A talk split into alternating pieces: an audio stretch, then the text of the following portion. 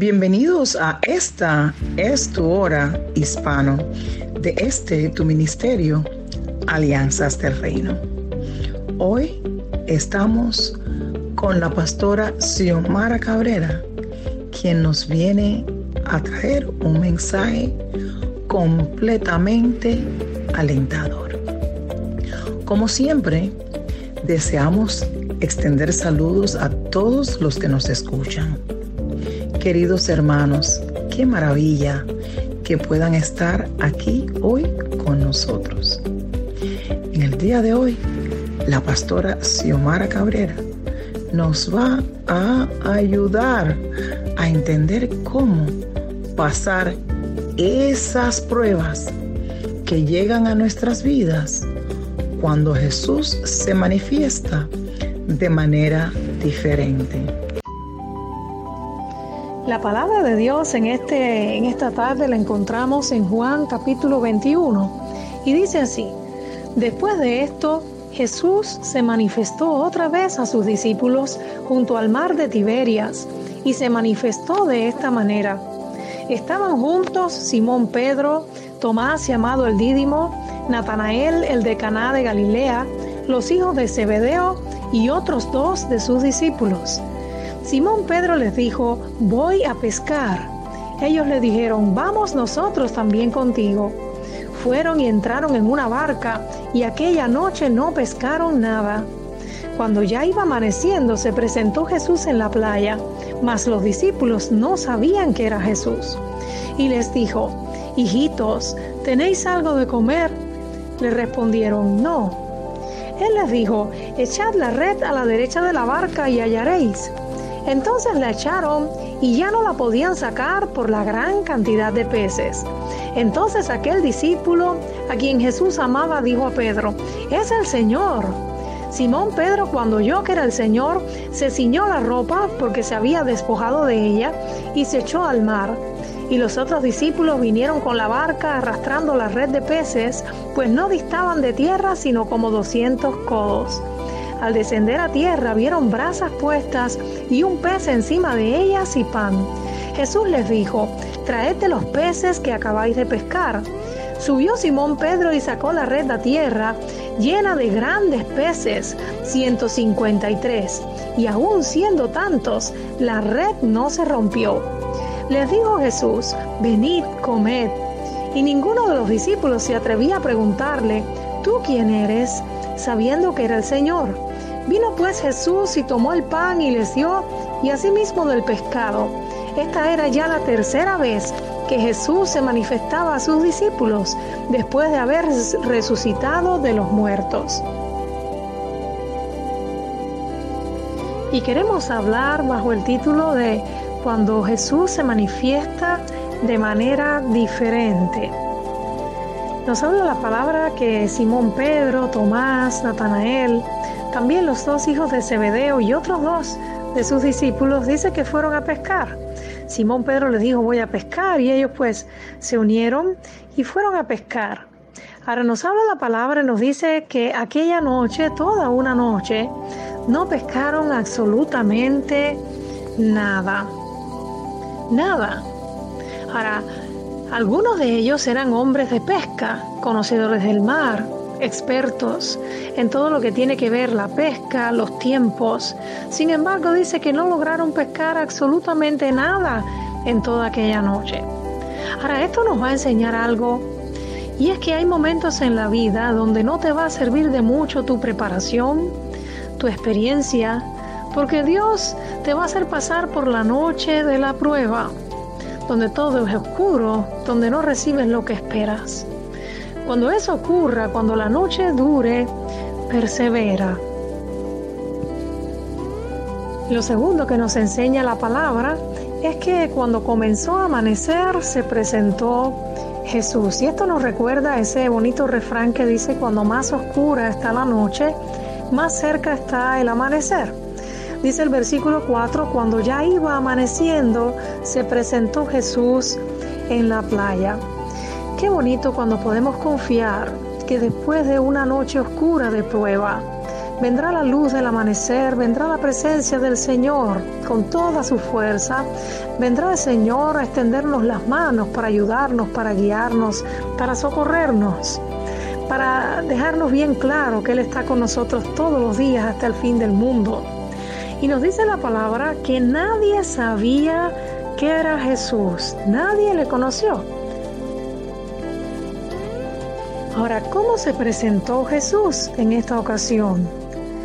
Número 3, y queremos que nos fijemos, qué curioso este pasaje, dice que el Señor se presenta en la playa y les hace una pregunta, les dice, hijitos, ¿tenéis algo de comer? Y ellos le dijeron, no, realmente no tenían nada que comer, ¿verdad? No tenían nada, no habían pescado nada en toda la noche. Pero Jesús viene ¿verdad? De esta manera tan peculiar. Viene como un necesitado y les pregunta, hijitos, ¿tienen algo de comer? Se presenta como un necesitado y ellos no le reconocen, sencillamente le dicen, no, no, no tenemos, ¿verdad? No le reconocen, no se dan cuenta que es el Señor. Entonces Jesús les dice, echen la red a la, derecha de la barca y hallaréis. Y lo bonito de este aspecto número cuatro es que ellos, a pesar de ser pescadores expertos, personas conocedores, ¿verdad? Del mar, de la pesca, de haber intentado toda la noche, no eran personas arrogantes, eran personas humildes. Porque podían haber dicho, bueno, ¿y este hombre qué se cree después de estar toda la noche, después de ya de venir de vuelta sin intentar nada? Ahora este hombre nada más que nos va a decir que echemos la red al otro lado de la barca y, y sí, vamos a lograr algo. Pero no, ellos no pensaron eso a pesar de que no reconocieron que era Jesús, ellos sencillamente obedecieron lo que este hombre les estaba diciendo y echaron la red al otro lado de la barca, a la derecha de la barca, y nos dice la palabra que no la podían sacar por la gran cantidad de peces. Ahora fíjense qué peculiar este pasaje. Cuando ellos comenzaron a contemplar la gran cantidad de peces, de tal manera que no podían sacar la red, cuando comenzaron a mirar la abundancia, el milagro, la abundancia delante de sus ojos, entonces aquel discípulo a quien Jesús amaba, esto es Juan, dice que dijo a Pedro, es el Señor.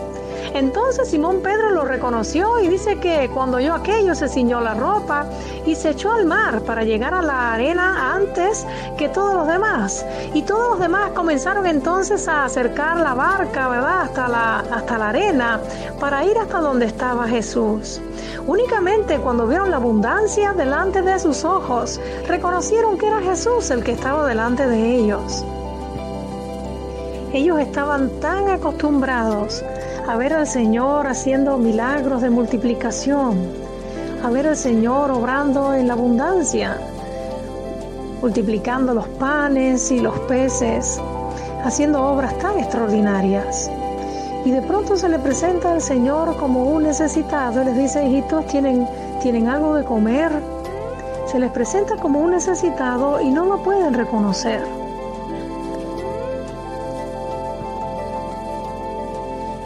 Es bueno que entendamos esta noche que hay momentos en nuestra vida donde Jesús se nos va a manifestar de una manera diferente. Jesús se nos puede manifestar de una manera diferente. De hecho, si recordamos la palabra y nos ponemos a pensar cuando entró María y José allí a Belén, si todas aquellas personas hubieran entendido que el Hijo de Dios venía en el vientre de María, todos les hubieran dado sus propias casas. Sin embargo, dice que nadie, ¿verdad? No había lugar para ellos en el mesón. Y entonces dice que María dio a luz en un establo, en un lugar bien insignificante, un lugar bien humilde, bien pobre. Y dice que el niñito Jesús fue puesto en, en un pesebre. Y es algo extraordinario. De tal manera que los ángeles le dicen allí a los pastores, la señal es esta, hallaréis al niño envuelto en pañales, acostado en un pesebre.